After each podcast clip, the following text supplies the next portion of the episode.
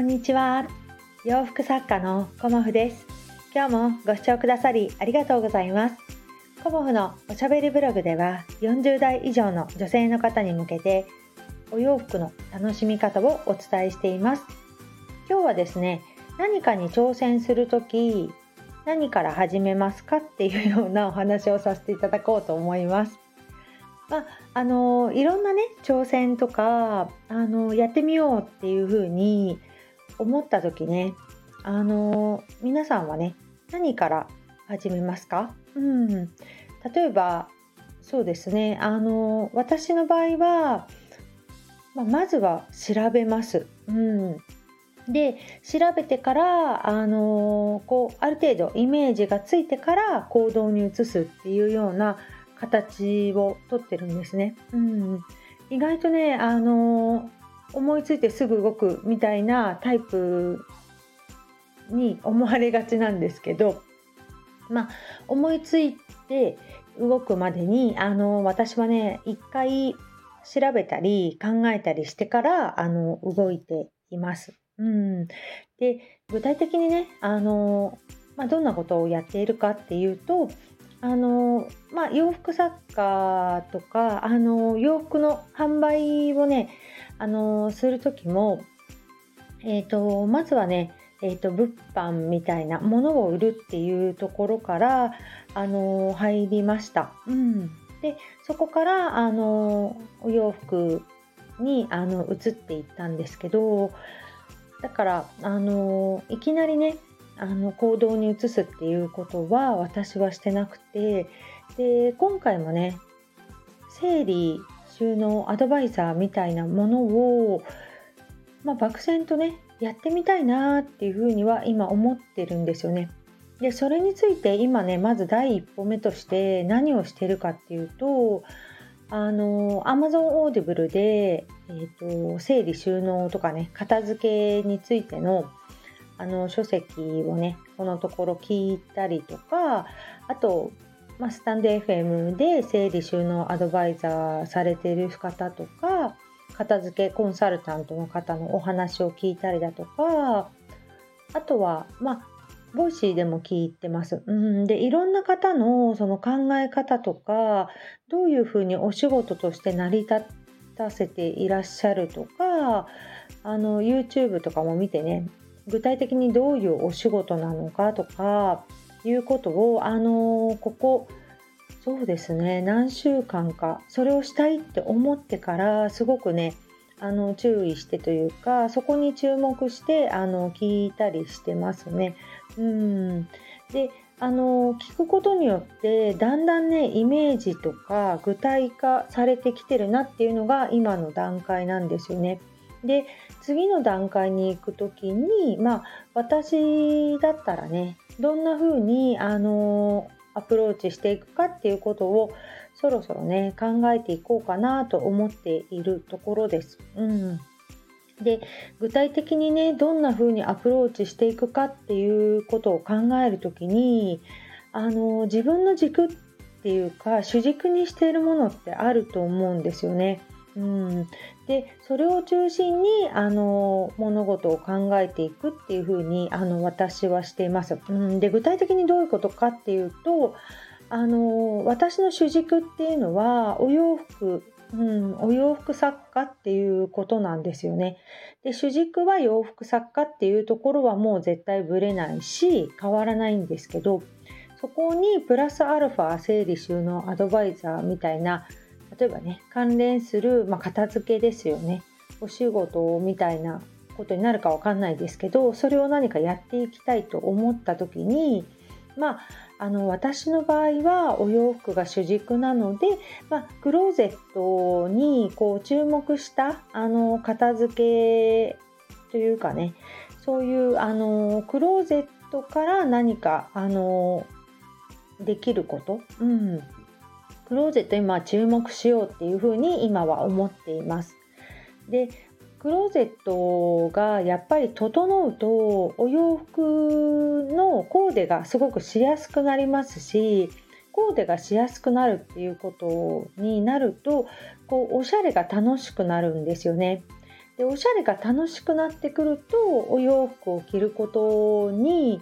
あの気持ちがあの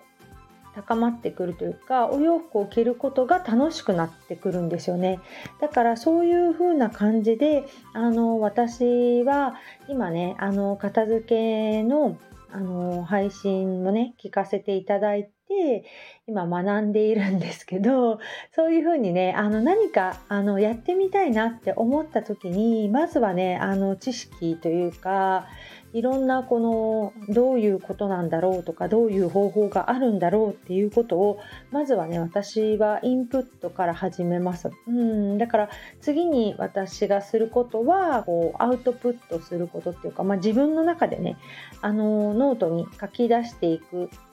段階かなっていうふうには思っています。で、あのー、今月ね、あの11日に鎌倉であのお洋服セミナーっていうものをさせていただくんですよね。で、まだまだね、申し込んでくださる方が少ないので、あのできたらねあの気軽に来ていただけたらなと思っているんですけど なんかね着てみたいっていう方がいらっしゃったらそのお洋服のあの今回はお悩みもねあの個別に、まあ、人数が多分少ないと思うので個別にご対応させていただこうかなと思っています。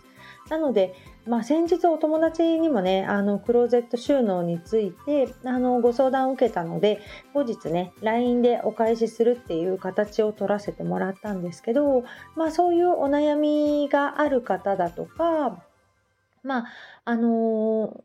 クローゼットはね綺麗だけどあの何を着たらいいかわからないですっていう方もいらっしゃるとは思いますしまあそういうなんだろうねお悩みって人それぞれだからあのそういうことをねお伝えできたらなと思っております。まああのお洋服のね作家として私活動しても14年ぐらいになりますのでまあ、具体的にねビジネスのお話も聞いてみたいという方がいらっしゃればそのお話をさせていただいてもいいですし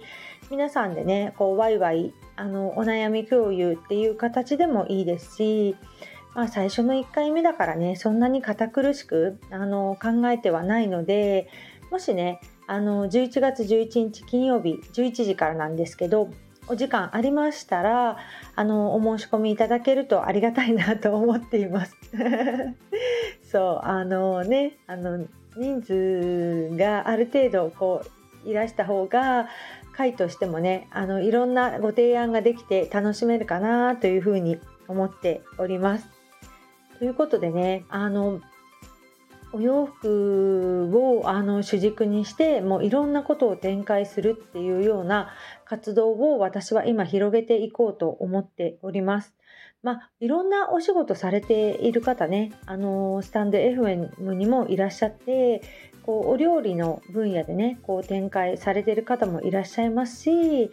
こうあのいろんなねあのお仕事あるんだなっていうこと、まあ、占いもされてる方もいらっしゃいますし、まあ、いろんなねこう学びや気づきをここでいただいております。うん、でそもそもあの、ね、整理